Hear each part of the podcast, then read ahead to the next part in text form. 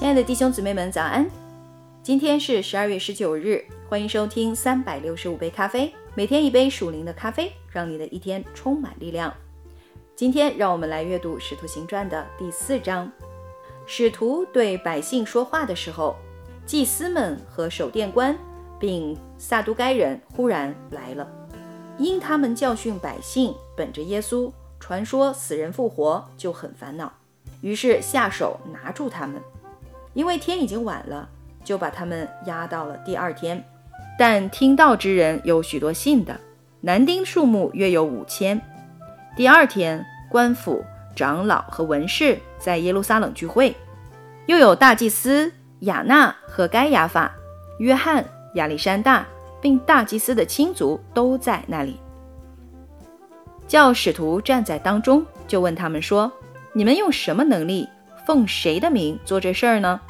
那时彼得被圣灵充满，对他们说：“治民的官府和长老啊，倘若今日因为在残疾人身上所行的善事查问我们，他是怎么得了痊愈？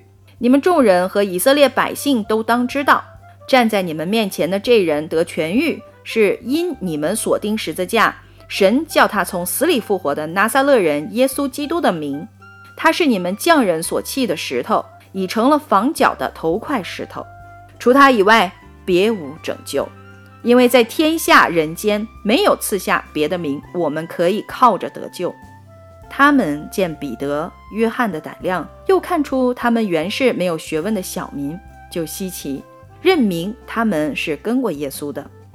又看见那治好了的人和他们一同站着，就无话可驳，于是吩咐他们从公会出去。就彼此商议说：“我们当怎样办这两人呢？因为他们诚然行了一件明显的神迹，凡住耶路撒冷的人都知道。我们也不能说没有，唯恐这事儿越发传扬在民间。我们必须恐吓他们，叫他们不再奉这名对人讲论。于是叫了他们来，禁止他们总不可奉耶稣的名讲论教训人。彼得、约翰说。”听从你们不听从神，这在神面前合理不合理？你们自己酌量吧。我们所看见、所听见的，不能不说。官长为百姓的缘故，想不出法子刑罚他们，又恐吓一番，把他们释放了。这是因众人为所行的奇事都归荣耀与神。原来急着神机医好的那人有四十多岁了，二人既被释放，就到会友那里去。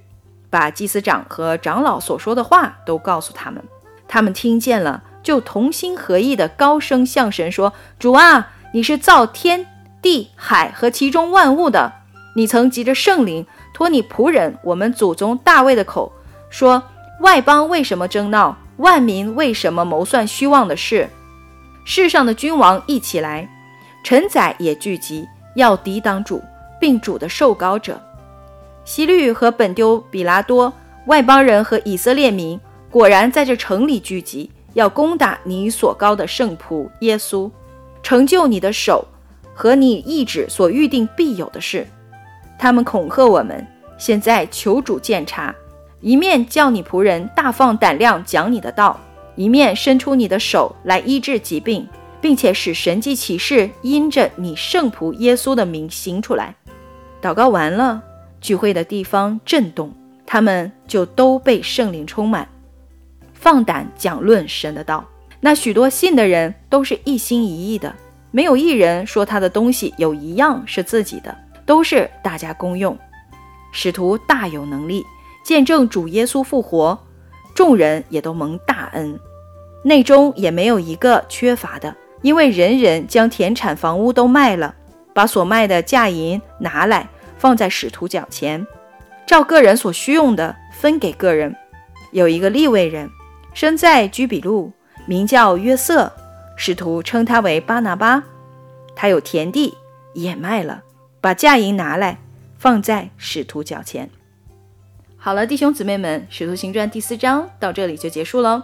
明天我们将会继续阅读下面的内容。祝你拥有愉快的一天。耶稣爱你们，以马内利。